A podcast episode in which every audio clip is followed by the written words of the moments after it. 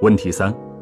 每天刷病例数字，心中总是止不住恐慌，想到当前发生的一切，就有很多负能量，如何进行排解？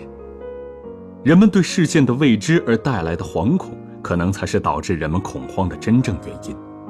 怕和慌是我们正常的生存防护，是心理的防御机制，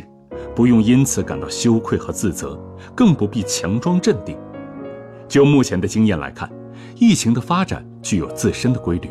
它下降的拐点并不会因为你每时每刻刷新信息而提前出现。